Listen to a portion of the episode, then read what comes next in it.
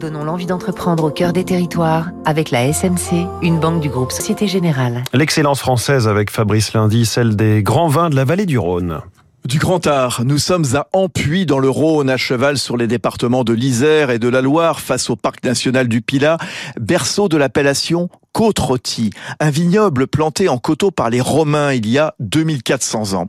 C'est là que se trouve le domaine Guigal, fondé en 1946, où de génération en génération on se succède. Étienne Guigal, puis Marcel et aujourd'hui Philippe. Il est connu dans le monde entier. 50% partent à l'export dans 150 pays.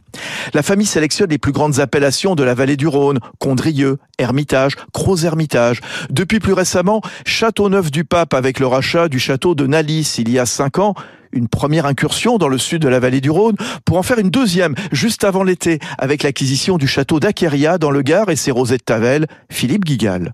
Quand on regarde la vallée du Rhône dans son ensemble, on voit une partie septentrionale qui représente à peu près 10% de ce qui est produit dans la vallée du Rhône. On parle de très grandes appellations comme côte Condrieux, Hermitage. Et puis 90% vient de la partie méridionale.